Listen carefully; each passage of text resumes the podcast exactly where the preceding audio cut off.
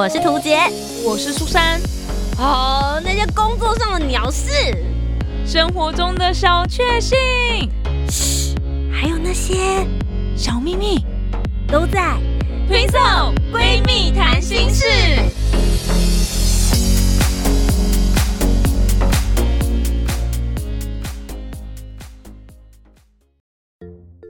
家好，我是涂杰，我是苏珊，我们是听送送听送闺蜜谈心事。不要再划手机了。我感觉到你满满的愤怒，我没有，我现在没有，我很认真在跟你讲话。Look at my eyes。哎、现在人真的是好像手机离开一点点，离开自己的视线，就生命要没了一样。可是我觉得我好像是也是这样的状态。好没资格，我们我们之前才跟大家聊什么手机成瘾症，我们两个都算是啊。对啊，我觉得我我今天抱持着满满的心虚。如果以但以相对来说，我觉得苏珊对于手机的依赖症应该会比我少一点点。呃，我会尽量克制自己耶。嗯，因为我常常跟他出去吃饭的时候，第一个拿出手机的都是我，然后或是出去旅行啊、爬山，第一个拿出手机的也是我。哎、你手机拿出来超快的，他真的拿超快，因为他都可以拍到一些很特别的东西。然后我想说，哎、那我也要拍，然后我还在拿手机，然后猴子就已经走了，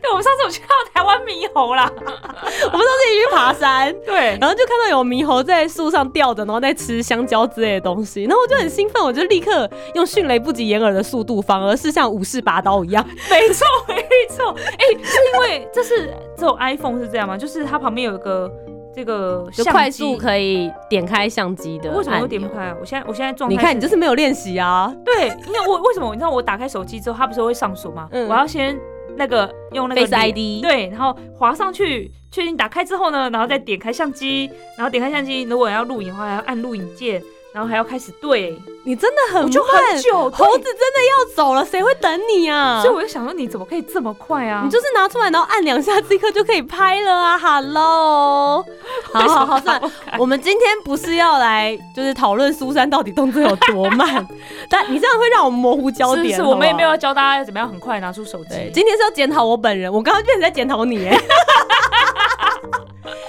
们今天想要跟大家聊一聊的，就是科技冷漠这件事情。没错那我觉得可以稍微缩小范围一些些啦，可能我们就在比如说在吃饭这件事，或是跟其他人相聚的时候，科技冷漠会造成什么样子的情况？你是否也有发生过这样子的故事呢？苏珊怎么说？我自己想要来分享的是比较不算是生活上，是我最近看到，然后觉得哇，真的是科技冷漠到又不行。因为之前大家都知道我是追星族嘛，所以我来分享看演唱会这件事情好了。以前我们看演唱会呢，是禁止大家录音、录影、拍照，什么都不行，然后也希望大家就是手是空出来的，可以一起打拍子啊，或者是拿荧光棒啊，一起挥手还什么的。但不知道从什么时候开始，现在非常非常流行。在演唱会上面拍一段现实动态，然后你就 po 在你自己的 IG 现实动态当中呢，你的偶像就会帮你转发，只要你有艾特他。我就是好像是在某一个歌手的现实动态发现他一直在转发他之前表演的东西，然后只要任何人呢，你去点开，全部都是一般的素人，就是他的粉丝，只要艾特他，然后 PO 了一段他演唱的画面，他就会转发，每个都转发，所以他的现实动态上面每个都格子都超小、超小、超小的。然后我就想说，哎、原来现在看演唱会是已经可以拍东西了吗？这样子。然后在我注意到这件事情的同时呢，刚好有位歌手就是顽童的瘦子，他有自己发行一张专辑，然后里面有首歌叫做《他没在看我》。这首歌曲就是在讲说，现在每个人都是把手机拿起来，然后一直在拍，都没有真正用眼睛在看他这样子。他其实这张专辑里面讲了很多人际关系啊、科技冷漠，然后我就觉得对，没错，我就是那个非常非常专心在看演唱会的人。我最讨厌有人拿手机出来，就算偷拍，我都很想把那个扒下去来干嘛的。然后我就觉得，哇，瘦子唱了这首歌曲之后呢，就可以告诉大家，千万不要再拿手机出来，要好好的用心、用眼睛去看他。我就说，你看，你们男神都在跟你们这样讲了，就没想到这件事情还在持续。然后瘦子自己也会转发一下他的现实动态，我说，哎、好，现在是怎样？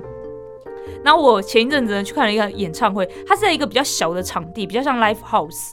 然后它前奏一下，全部的人很迅速，就跟图杰一样吧，就是手机马上拿起来，马上要 开始拍，那个迅速到又不行。然后我的眼前就一片手机，我完全看不到那个歌手。我那个角度明明就很好，真的就是他们把手机放下来之后，我就可以很清楚看到他唱歌的样子，但没有，就是每一首歌都会有人把手机拿起来。我想说，哎，你录某一首歌，哎，你觉得很有意义的歌曲，很好听的就可以了吧？没有，全场就一直有人在拍。然后刚好这位歌手呢，有一首歌曲就是在讲科技冷漠，然后我就觉得哇，他在唱科技冷漠，台下一片科技冷漠，也太好笑吧！所以。我终于拿起第一次，我把手机拿起来，然后就把那个科技冷漠画面给拍下来，觉得非常非常的好笑。但是这种东西我也不知道会不会有就是静止一天，因为如果偶像喜欢这样的方式互动话，这种方式就会一直持续。然后后来我去看了每场演唱会都是这个样子，然后我就觉得。拜托你们录的那些东西，除了被偶像转发之外，你根本这辈子再也不会从你的硬碟里面拿出来看好吗？为什么不用心去看整场演唱会的状态，而是一直在关注你手机里面那个框框的内容而已呢？这是我对于科技冷漠这件事情最大的感想了。图杰怎么想？在这边我要郑重的说声对不起，我今天是一个被检讨人的状态来到节目当中。我自己觉得感觉最深的科技冷漠，就是反省我自己的状况是在旅行的时候，因为我自己本身在做另外一个工作是旅游 YouTuber，所以到。各个地方的时候，都会想说，哎，这段会不会工作上面可以用得到？或者说，哎，这里好像还蛮不错的，拍一段现实动态跟大家分享好了。为了不要错过任何一个画面，我训练自己就要像日本武士抽刀一样，快速的把手机拿出来，在任何一个可以看到的风景，或是我觉得有趣的地方，我都不会放过那些画面。所以，呃，有一次我真正感觉到这件事情呢，是。我跟苏珊，我们在今年的夏天的时候，我们有一起去台东，他陪我去做主持的工作。那我没有去爬了一个国家公园，就是后面有一个后山这样子。那整个过程呢，大概是三个小时左右的时间，不夸张。我拿着手机的时间，可能应该至少有一个半小时到两个小时左右吧。我是说，如果把中间没有用的那段剪掉哦。嗯，我们没有拿出手机的时间剪掉的话，大概密集加起来时间至少要有一个半到两个小时左右，你就知道有多夸张了。几乎我整段路程都没有放下我的手机，然后我手机电量也就掉的超级快的。就像苏珊讲的一样，确实我可以很快的捕捉到很多的画面，可是我回家之后，我开始进行剪辑，我就会发现其实大部分的画面都是我不需要的。那既然这些东西我不需要，为什么我要花这么多时间拍摄那些我根本打死不会再看的片段，甚至我会直接把它丢到垃圾桶里面去呢？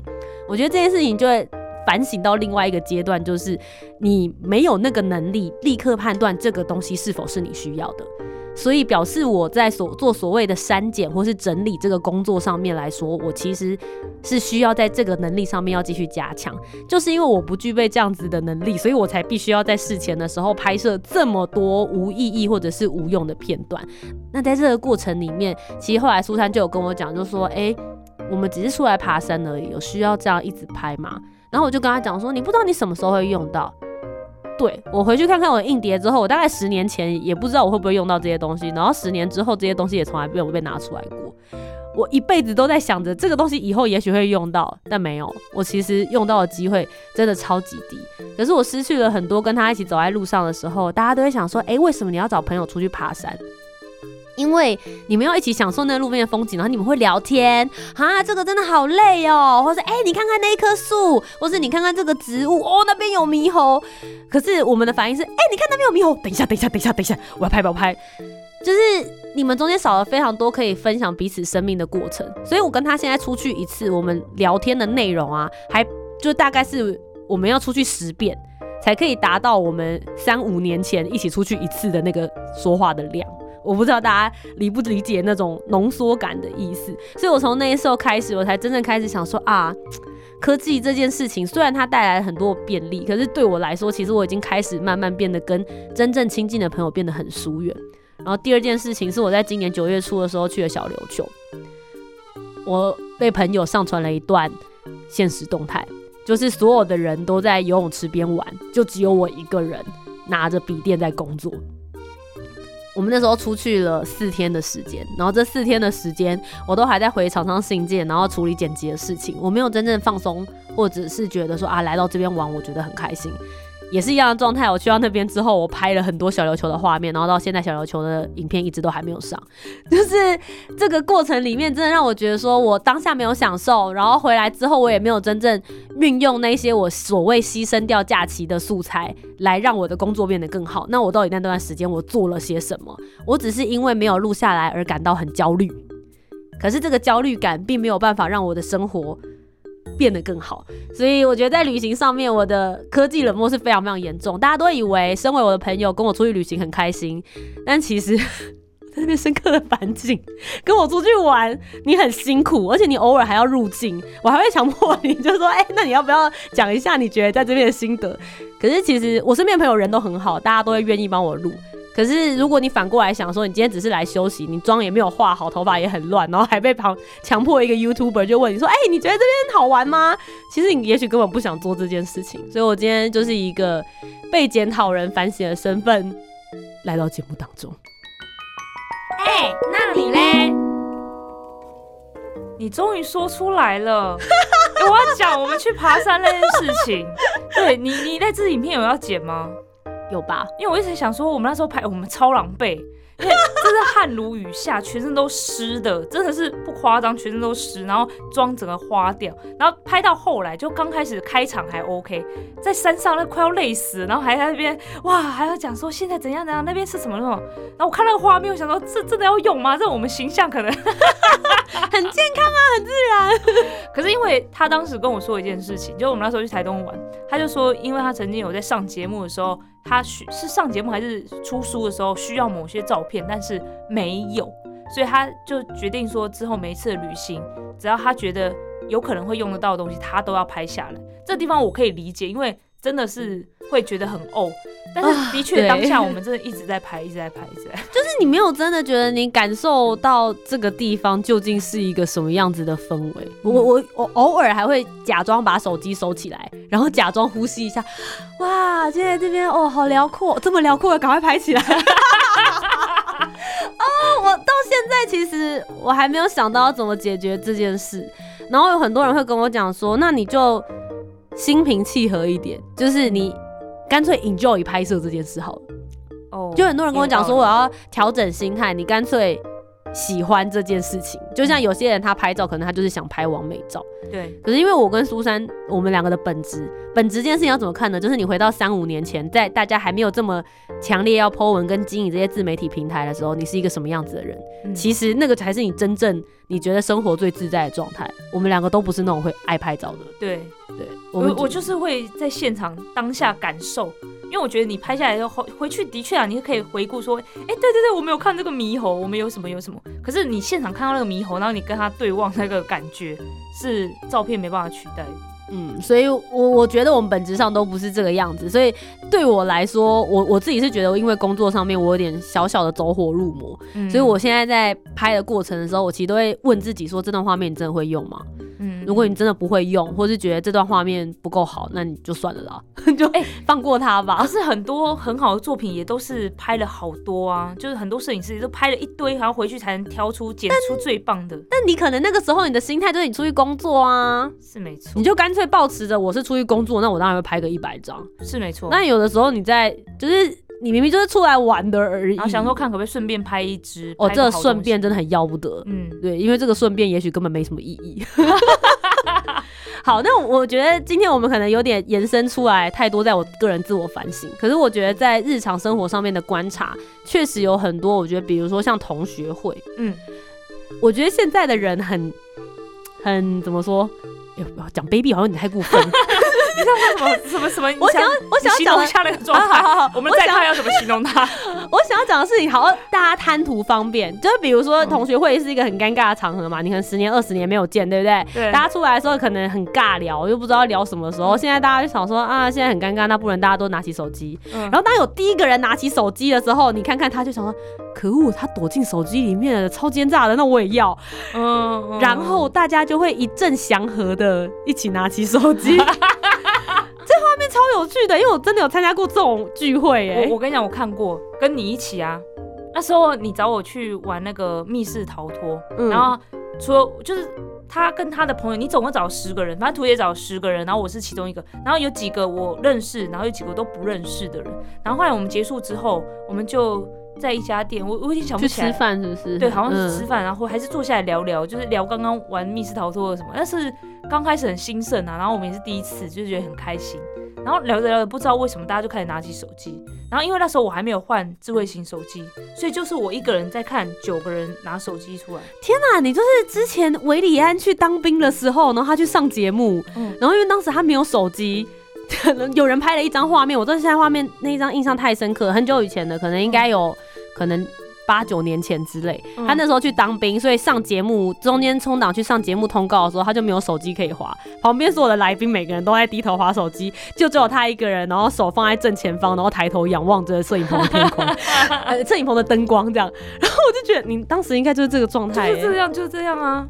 哇，哎、很早很早以前就有科技冷漠了。所以我就觉得现在的人就是你完全没有办法培养怎么跟别人尬聊的能力啊。对，没错，没错。大家想说，哦，是哦，是哦，然后拿起手机就开始自己划划划，然后大家也觉得理所当然。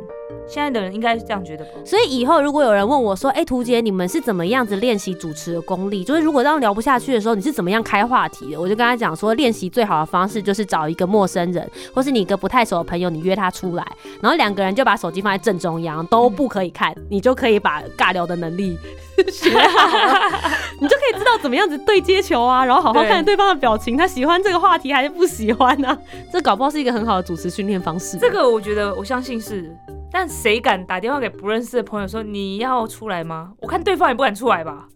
啊，怎么都不熟，干嘛突然约我？就利用科技的方式直接拒绝对方。那我们下次再约喽。可是其实我觉得，面对像这样子的情况啊，我觉得还有一个，就是现在的人因为手机里面太多功能了，对，你都不知道他现在到底，比如说上课好了，嗯，我都不晓得他到底是在抄笔记还是在打电动。哦，哎、你是说电脑吗？还是用手机？啊，手机怎么抄笔记来哦？手机备忘录可以来得及，而且我之前的时候就是有去参观展览啊，或者什么，真的真的。然后你可能就拍一张照，然后拍完之后你可以立刻放到呃备忘录里面，嗯然后接着你就开始在下面打注解，其实是做得到的。可是就会变成好台下的每一个学生，他们就没有拿出笔记本，他就是这样子打的时候，你真的不晓得他在做些什么。真的，嗯说明正在闯关也不一定。所以某种程度来说，我觉得在各个场合里面都会发生这样子的情况跟状态啦。对，嗯，你觉得这种状况你自己有想说应该要怎么样子来解决吗？哎，我觉得我只能靠自己的意志力了吧。像吃饭的时候，我就是尽量不要拿手机，也还可能还是会，比如说会拍几张食物照，可是就是跟家人吃饭或跟朋友吃饭，就是手机会虽然会放旁边，但是在吃饭当下是不会去做其他，比如说打电动这种行为。如果你是有公事，我觉得大家都可以理解，嗯。但是你在吃饭的当下，你还要去滑 FB 或者是打电动，那比如说你现在对于现在的饭局是没有什么兴趣的。我觉得现在的人对于无聊这件事情，就感觉到无聊这件事情的底线已经越来越低了，就是太容易感觉到哦，现在好像有点无聊，或现在没有事情，然后就会想要把手机拿出来，对，即使你没有想好你现在是要打开 Instagram 啊、Facebook 或是 YouTube，或是甚至是点开来，有的人他是完全毫无意义跟就是毫无意识的想说，反正现在没什么事情，不然就来划划手机吧对。我觉得对对于那一条就是现在可以空白的这件事情，底线已经越来越低，而且可能也许没有太多那种跟自己思考跟对话的时间。嗯我反省我自己，己，我是这样。对，我好像已经越来越少，就是可以完全撇开所有的一切，然后我现在空白的坐在这边想想事情，或甚至是放空，已经很少有这种时间了。因为我一直因为之前有遇遇到一些比较挫折啊、沮丧或痛苦的事情的时候，我都会告诉自己要不要写下来，嗯。就是因为觉得你没有一个出口的话，你那个痛苦就会一直在心里憋着，对，嗯，然后以前的话我会写，我会写一个秘密日记之类的东西这样子，然后我就这个想法好想看哦。可是我跟你说，我这个想法已经想了好几个月了，就是说你要不要去写一写东西，然后好好跟自己对话。好，今天晚上就来做这件事吧。然后那天晚上我就会躺在床上玩电动。天哪，你这件事情就跟减肥一样。就我每天都告诉我自己说，我要从今天开始减肥。我以前都会说减肥明天开始，然后因为之前读了一些书籍，就会跟你讲说，你一直想明天，明天就不会发生。所以我每天都会告诉自己说，今天就开始减肥。嗯，对，但也就今天了。就今天少就吃一点，但是明只有今天，明天又会继续吃很多。哎、我觉得我们好像有点被手机绑架了的感觉。嗯，那这边呢，我觉得节目最后我想要跟大家分享一支影片，然后大家可以上 YouTube 频道，是一个脱口秀演员在讲科技冷漠的，嗯是我每次在演讲的时候很常会拿出来的影片。那他最主要在讲的事情就是说，诶，他觉得科技冷漠这件事情，他看到的状况是有一群呃幼稚园的爸爸妈妈去看他们的成果发表，然后他在看的时候，他就觉得说，哇，这些小孩子好棒，表演的真好。结果看到下面有一堆爸爸妈妈拿着 iPad 跟手机挡在他们的视线，眼睛正前方，所以他并不能够直直的看到他的孩子，而是透过手机或者 iPad 的荧幕在看他孩子的表演。他就觉得说，哎、c o m e on，你怎么会想要在荧幕上面看你的孩子呢？他们就在眼前真实发生，他们都 Full HD 哎、比嗯 Full HD 还要再更高，四 K、八 K，你为什么不好好的看现场呢？而且 be honestly，你今天说你今天录了五分钟左右的成果发表会影片，请问你还会再打开来几次？你会再看那五分钟的影片几次呢？其实这些表演已经不会深刻的在你的脑子里面留下记忆了，因为你看到的只是在荧幕上面，而你回去在荧幕上，你又不会认真看。嗯，那更不要说你上传到社群网站上面，那是你的小孩，谁会认真看你小孩啦？对，没错，你不用再想这么多了，好吗？对，你们真的想太多了。不是艺人，也不是歌手，也不是演员，其实没有人在意你们家的小孩到底跳的怎么样，对，所以不如好好把你孩子的成长记忆留在你自己的回忆里面吧。没就是那个。当然没有我讲的这么无聊啊，它就是一个脱口秀表演，所以中间塞了非常多的笑点。那我想要跟大家分享这支影片，大家回去也可以看一看，对应到我们今天所想要跟大家讨论的主题。嗯，那以上就是我们今天的节目内容啦。如果你喜欢的话，大家可以帮我们留下五星评价。对，然后也可以来跟我们讨论。嗯对，欢迎到我们的社群媒体。如果是要找我的话，可以搜寻 Susan Love Music 就可以找到我了。如果是我的话，只要搜寻“图杰”，《倚天屠龙记》的图，清洁的洁，Facebook、Instagram 以及 YouTube 都可以找得到。诶，我有个问题，是，我们今天讨论科技冷漠，然后又叫大家帮我们留下五星评价，这是科技绑架的一个部分喽。就是如果他就说好吧，那我就冷漠到底，连对你们的评价我都要冷漠，就干脆不留言怎么办呃？不要这样，你们可以把呃你们科技冷漠，就是我们心中可能都还是那么一点点，那么一点点就用在我们身上吧。对，或者是你可以留下五星评价说，哦，原来图杰就是旅游 YouTuber 不是这么好当的，给我们一点温暖这样子。对，可以，可以，可以，可以。对，让让我感觉到这个科技没这么冷漠我。们就是要讨拍，我们就要取暖，拍起来。我们到节目最后才叫大家拍我们，是不是太慢了？好了，不论你现在在收听的平台是哪里，Sound、Spotify 还是哎、还有哪里啊那个 iTunes，？iTunes，请你帮我们留下五星评价。我们在每个礼拜天晚上的九点钟会上传新的节目。你看我们有多辛苦，经营这么多平台，麻烦大家帮我们订阅起来喽。那以上就是这礼拜的节目啦，我是图杰，我是苏珊，我们是 Twin Twin Soul Soul，拜拜拜拜不要对我们冷漠。